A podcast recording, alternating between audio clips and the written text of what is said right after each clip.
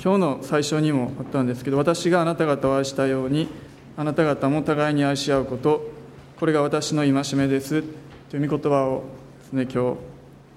読んでくださいました。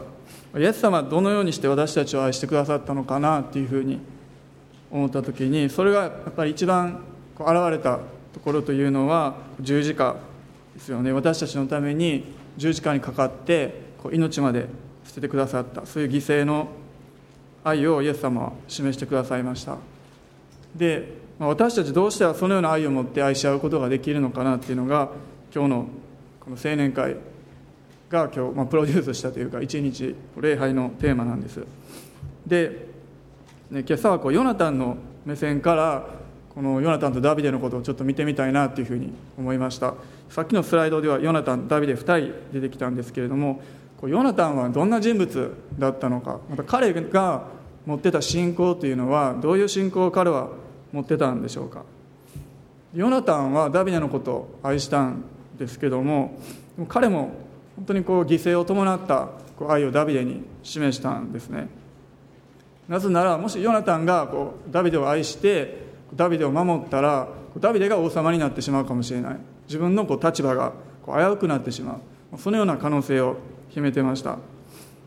またこうスライドにもありましたけどもダビデをかばったがゆえに実の父親である王様にこう槍を投げられてしまってこう殺されそうにもなってしまう。そのような状況に追い込まれたんですね。でもなぜそこまでこうヨナタンはこうダビデを愛することができたんでしょうか。でヨナタンのこの性格というか人物像というかどのようなものなのか皆さんもちょっと想像してほしいなっていうふうに思うんですね。何かこうダビデとヨナタンっていうふうに出てきます。でダビデがとてもこう強いこう戦士でまたリーダーシップも発揮する人物ででそれを愛したヨナタンというこうイメージ私たち持っているのでどちらかというとこうヨナタンについてちょっと頼りないというかなよなよしてるとまでは言わないかもしれないですけどもちょっとそういうイメージがあるんじゃないのかなというふうに思うんですねヨナタンに対して。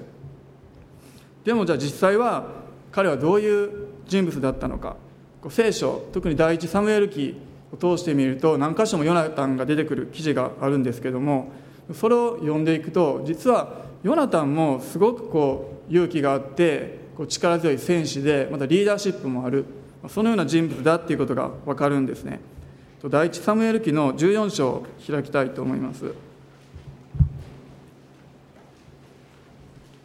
第一サムエル記14章です。1節から7節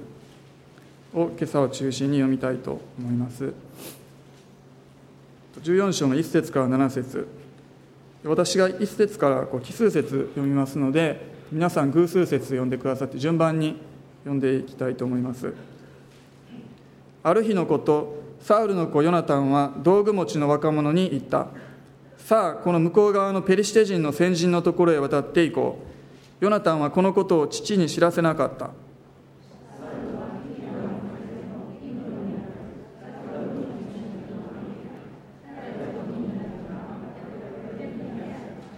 白で主の妻子であったエリの子ピネハスの子イカポデの兄弟アヒトブの子であるアヒヤがエポデを持っていた。民はヨナタンが出て行ったことを知らなかった。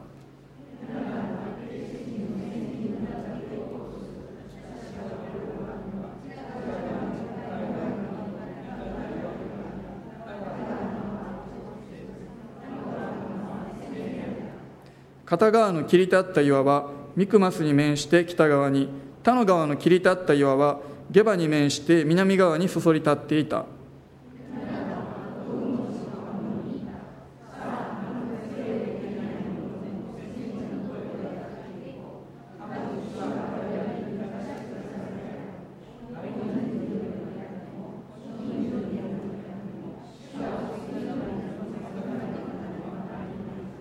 すると道具持ちが言った。何でもあなたのお心のままにしてください。さあお進みください。私も一緒に参ります。お心のままに。あもう7節までで。いいです。この後ずっと場面続いていくんですけれども特に6節に注目したいなというふうに思いました。でヨナタンが道具持ちの若者と2人でたった2人でペリシテ人の陣地に入っていく場面なんですね。もうここを読んだだけでヨナタンがどれだけこう勇気があるというか行動力のある人物なのかっていうのが分かると思います。で敵陣といっても何人か何十人かいたのではなくて本当に何千何万人とその敵陣がにいたんですね。ペリシテ人がそこにいました。そこへたった2人ですね道具持ちの人と一緒に行こうとするんですからもうすごく、まあ、血気盛んな若者というかちょっと危なっかしいぐらい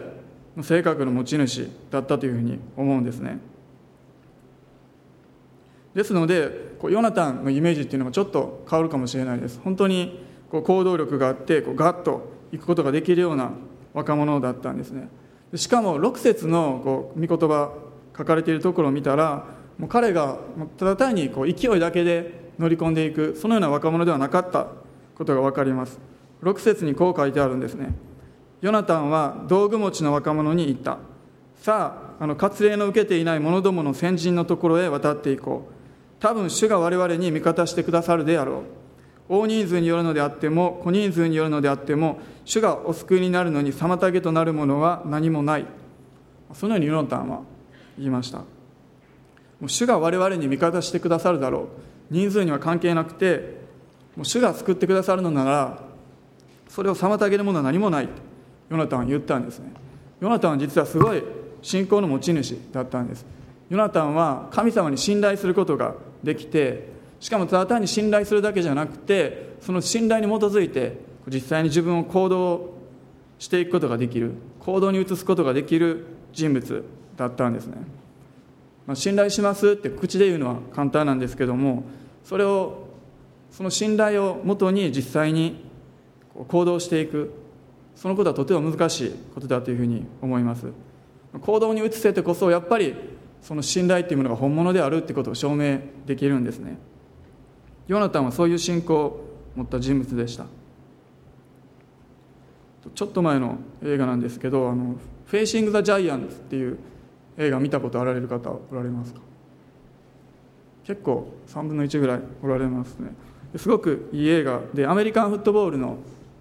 スポーツについて書かれた映画なんです。で私もですねこの場所で中高生と一緒に見てすごく感動したんですけどもその映画の中である牧師先生が出てきました。で牧師先生がこんな話をしていたんですね。であるところに2人の農民がいた。そして2人の農民が2人とも神様に雨が降るように祈り求めたんですね。祈り求めたのにでも実際に畑を耕したのは1人だった。その2人のうちどちらが神様に信頼していただろうかっていうそのような話を牧師先生しました。で神様に信頼する神様に求めるでも実際に行動を移すそのことは全く別のことなんですね。せっかく神様に祈り求めて信頼して雨が降っていても畑を耕してなかったら全く意味がなくなってしまうんですね。私たちは神様に信頼するって言っても本当に信頼することができているんでしょうか。でこのヨナタンのこの言葉とまた実際にこう敵陣に入っていったその行動ですね。それを思い浮かべたらこう誰かに似てるなって思わないでしょうか。さっきのスライドにもあったんですけどもダビデがこうゴリアテに向かっていた場面ありますよね。その場面と実はすごく似てるなというふうに思いました。ダビデもこの聖書に書かれているんですけども獅子や熊の爪から私を救い出してくださった主はあのペリシテ人の手からも救い出してくださるそのように言ったんですね。そのように言ってこの巨大なゴリアテに向かって戦っていきました。ヨナタも同じように主が味方してくださる。人数に関係ないと。そのようなことを言ってペリシテ人の陣地に入っていた。何万人もいるところに乗り込んでいったんですね。なのでこの2人とても似てるなっていうふうに思います。でも一つ違うなっていうところがあります。それはですね6節のところのですね、えー、活用を受けていない者どもの先人のところへ渡っていこう。多分主が我々に味方してくださるであろう、まあ、多分ってちょっと言っちゃってるんですね。あなのでちょっと信頼しきれなかったのかなというふうに思ったんですね。あ多分ちょっと自信がなかったのか。はっきりと言い切ることはできなかったのかなっていうふうに思いました。なのでダビデと比べたらちょっとダビデのような信仰をヨナタは持つことができなかったのかもしれません。でもまあダビデは本当に素晴らしい信仰の人でしたからもう彼と比べるのはちょっとかわいそうかなっていうふうにも思います。でも実際この私たちのことを考えたらダビデみたいに本当にもう100%信頼してゴリアテの方に向かっていくそのような信仰よりもヨナタンみたいに多分多分味方してくれるだろうっていうふうに100%とはいかないかもしれない。でもそれでも信頼して委ねて進んでいく。そのようなヨナタンの方が私たちはこう感情移入できるというか共感を持てるのではないか。そしてまた実際に参考にできるのじゃないかなというふうに思いました。完全には信頼しきれてなかった、まあ、多分って言ってしまった。そのような信仰だったんですけどもそのような信仰でも実際に神様は共にいてくださってヨナタンの味方をしてくださいました。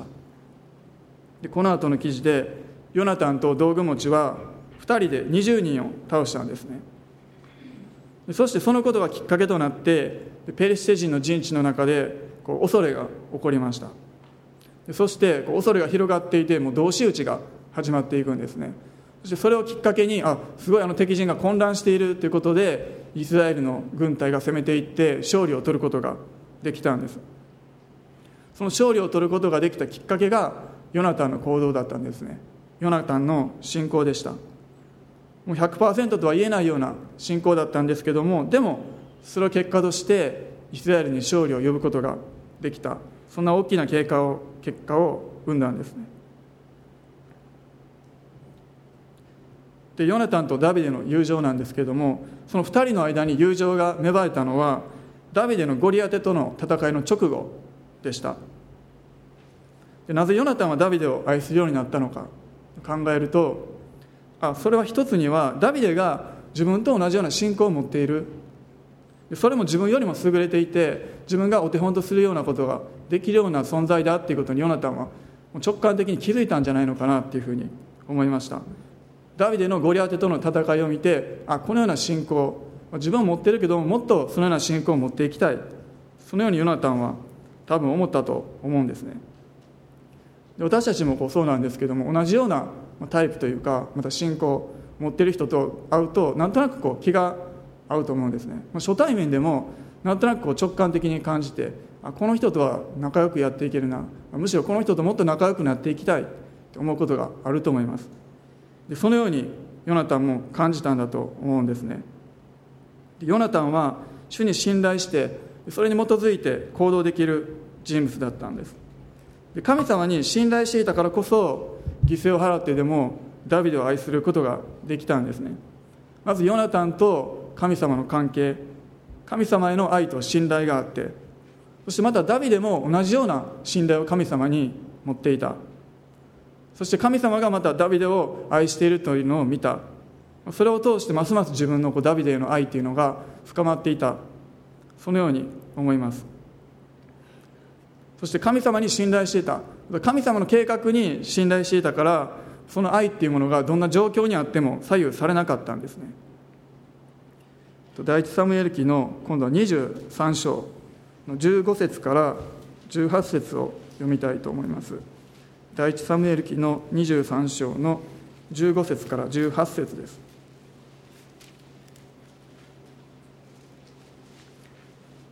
これはですね最後スライドの最後の2人が抱き合って別れた。それよりちょっと後の場面なんです。その後ダビデはもう放浪の旅ですね。サウルから逃げる生活に入っていきました。15節から18節をじゃあ一緒に読みましょう。ダビデがサウルが自分の命を狙って出てきたので恐れていた。その時ダビデはジフの荒野のホレシュにいた。サウルの子ヨナタンはホレシュのダビデのところに来て神の皆によってダビデを力づけた。彼はダビデに言った。恐れることはありません。私の父サウルの手があなたの身に及ぶことはないからです。あなたこそイスラエルの王となり私はあなたの次に立つものとなるでしょう。私の父サウルもまたそうなることを確かに知っているのです。こうして2人は主の前で契約を結んだ。ダビデはホレシュにとどまりヨナタンは自分の家へ帰っていった。16, 16節のところで神の皆によってダビデを力づけたっていうふうにあります。サウルを恐れて逃げ回っている。ダビデにヨナタンは会いに行ったんですね。そして神の皆によってダビデを力づけました。神の皆によって力づける。それはどういうことか。その内容は17節に書かれていると思うんですけれどもそれを一言でまとめたら神様の計画は必ず成就するから大丈夫だ。それに信頼しなさいっていう。ことだと思うんですね。今はサウルからこう逃げていって本当に恐れもあるけどもでも大丈夫だ。サウルの手があなたに及ぶことはない。あなたは神様に選ばれたもので王となるものだからその神様に信頼しなさい。そのような励ましをヨナタンはダビデに与えました。本当にこの逃げ回っていて恐れを持っていた。いつ殺されるかわからない。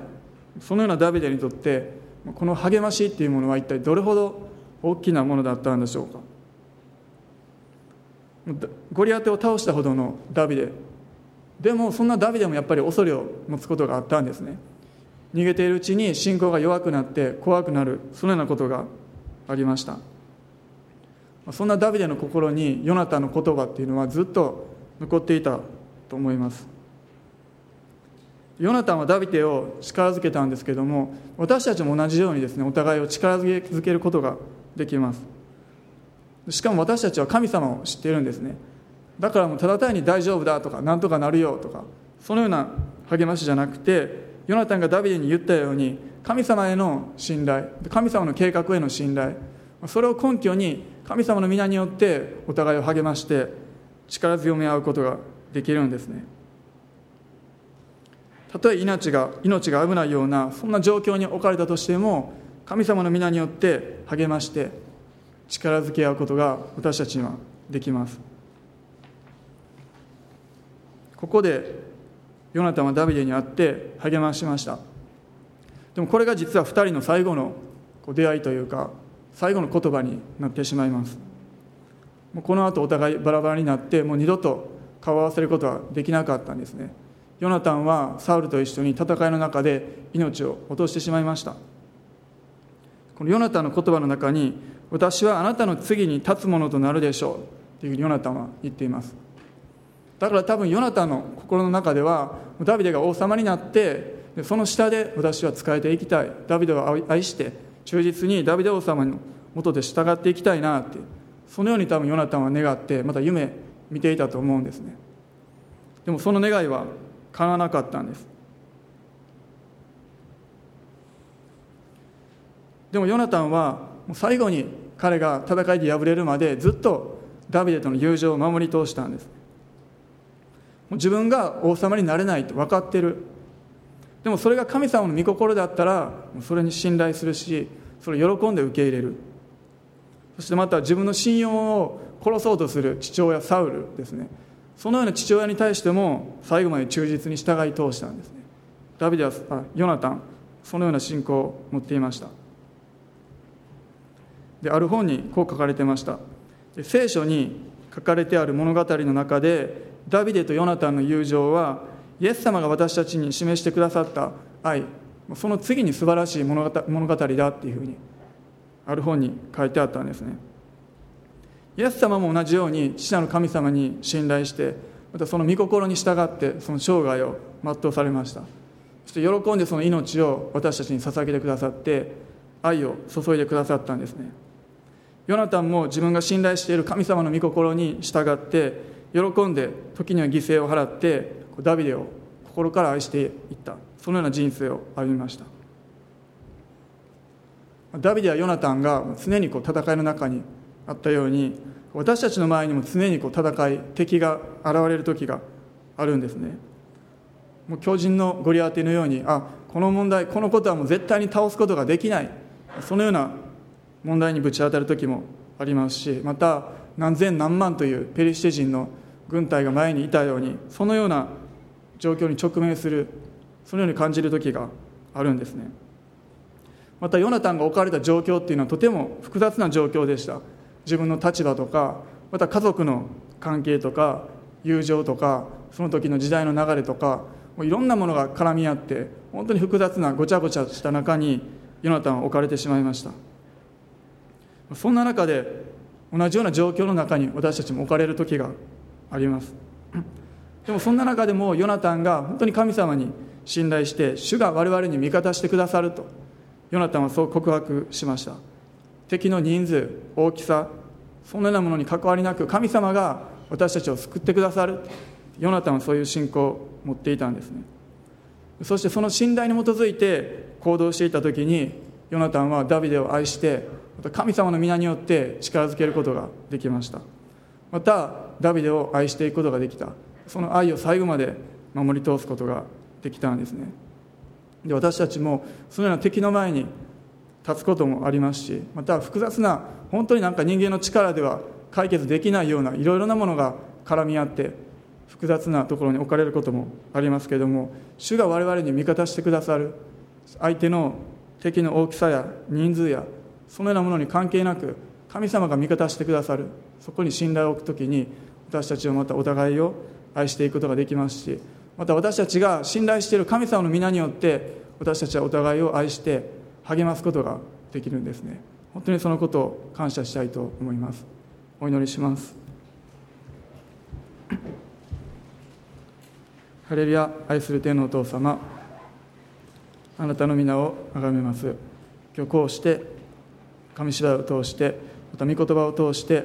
お互いに愛し合うことまたヨナタンやダビデの信仰について学ぶことができたことをありがとうございます。私たちも本当に巨人ゴリアテやまた多くの敵の前にいるように感じる時もありますけれども神様が共にいてくださいますからありがとうございます。あなたが私たちの味方ですから私たちは何を一体恐れることがあるでしょうか。勇気を持って行動していく。そのような行動力をあなたが与えてください。私たちはあなたと共に前進することができますからありがとうございます。そしてまた私たちが本当にお互いを励まし合うことができますようにただ単に言葉だけじゃなくて本当に神様がその背後におられるそのことを覚えてお互いを励まし愛し合うことができますように助けてください。全てを感謝してイエス様の名前を通してお祈りします。アメン